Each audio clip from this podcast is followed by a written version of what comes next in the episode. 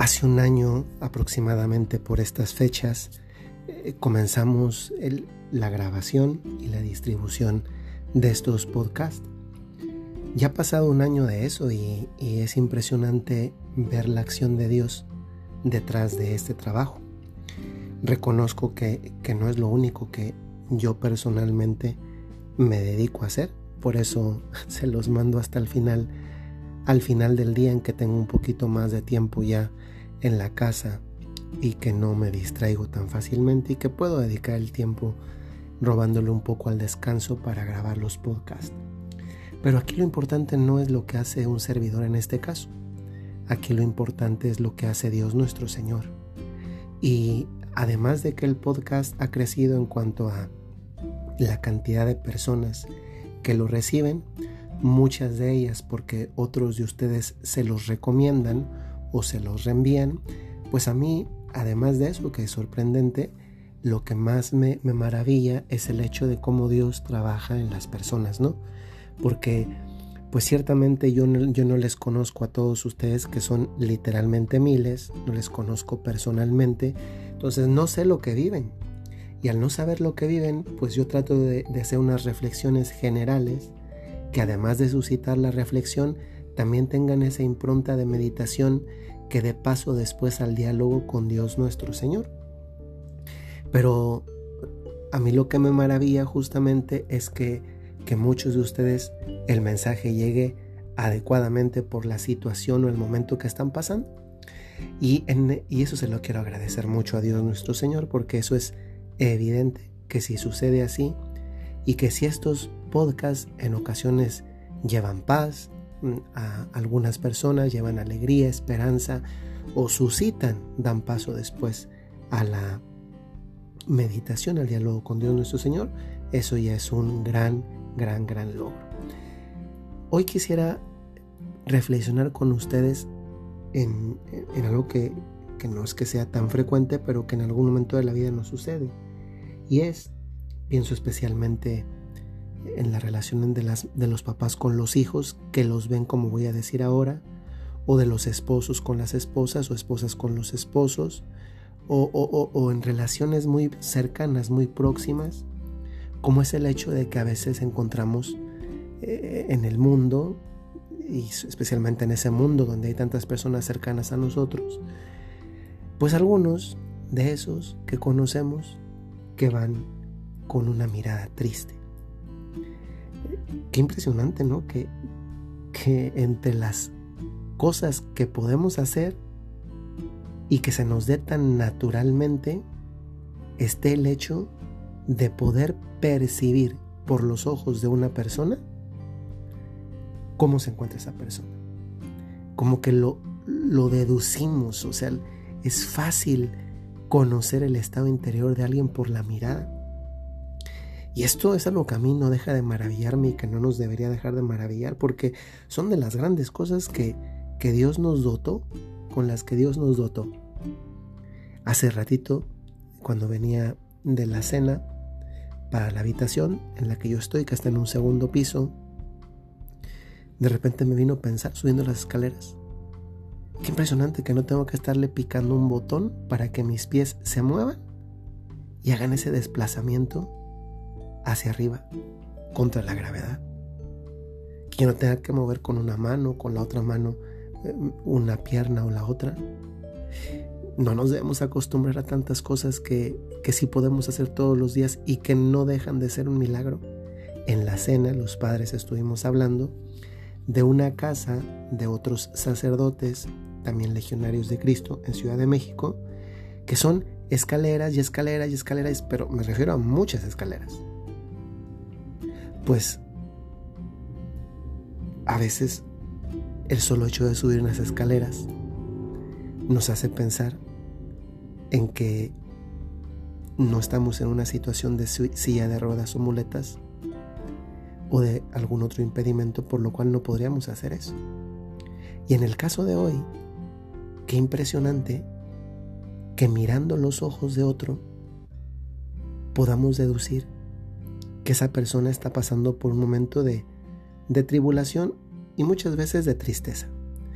Si yo les digo, piensen en unos ojos tristes, es que no tienen que estar viendo en este momento unos ojos tristes para saber cómo son unos ojos tristes. Porque en algún momento de nuestra vida nos los hemos encontrado. Si no es incluso que los hemos reconocido en nuestra propia cara, viéndonos al espejo. Podemos identificar unos ojos tristes. El punto es que, ¿qué hacemos cuando vemos unos ojos tristes?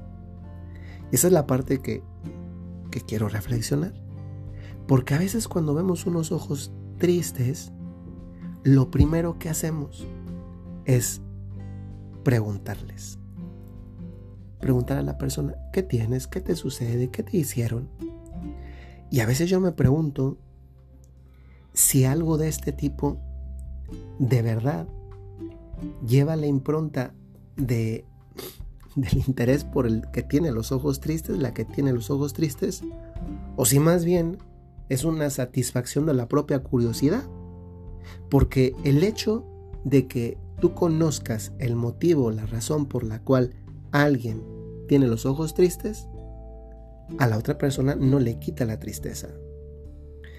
Es que de hecho, a veces una pregunta que puede ser lo más espontáneo, pero no lo que más le ayuda a la persona, lo único que produce es que la persona recuerde el motivo por el que está entristecida y entonces se ensimisme en la tristeza que ya traía y por lo tanto no salga de la tristeza que ya traía.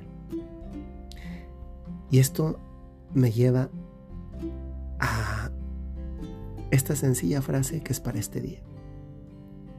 Si ves unos ojos tristes, no les hagas preguntas. Dales un abrazo. Si somos honestos, incluso si nos respondieran literalmente qué le sucede o cuál es la causa de la tristeza de la otra persona, te pregunto, ¿tú se lo podrías arreglar? ¿Tú podrías arreglar esa situación por la cual la persona está entristecida?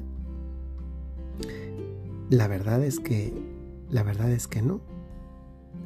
Entonces muchas veces puede ser que lo que nos interesa es más satisfacer nuestra curiosidad. Y precisamente porque muchas veces no va a estar en nuestras manos el curar aquello que causa la tristeza en esa persona, lo que sí está en nuestras manos es abrazar. Y, además eso lleva una pureza de intención mayor. Porque tantas ocasiones las personas que padecen algo, como en este caso que estamos reflexionando y profundizando un momento de tristeza, lo que esperan de nosotros no es que les arreglemos las cosas.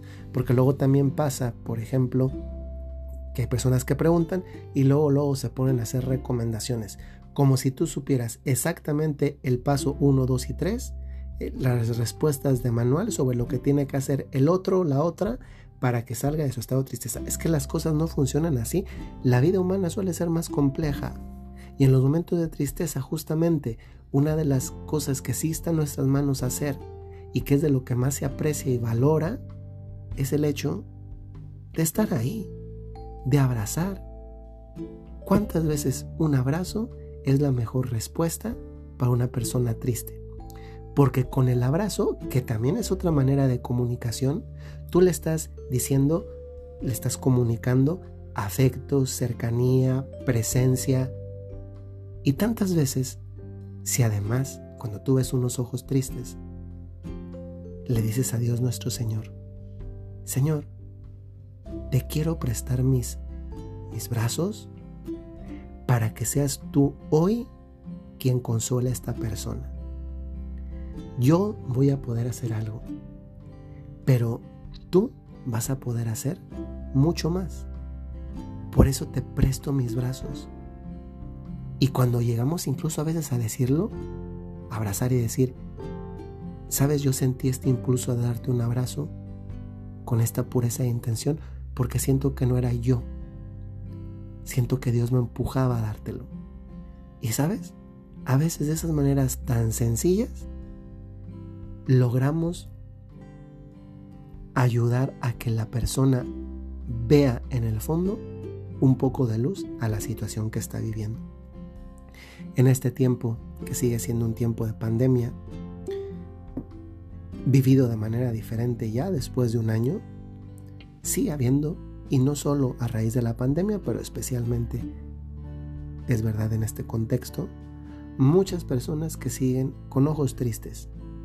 Y quizá en ningún otro momento de la historia el identificar ojos tristes había sido tan fácil, visto que además es la parte de la cara que queda descubierta porque no tiene el cubrebocas.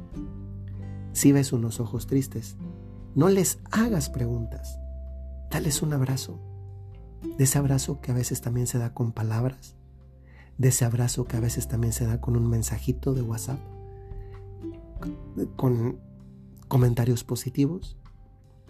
Hoy se puede abrazar. Y te dejo esa tarea. ¿Cómo puedes abrazar tú a una persona de ojos tristes? Y tampoco tenemos que esperar a que una persona tenga los ojos tristes para abrazar creativamente de diferentes maneras. Ahí les dejo la tarea.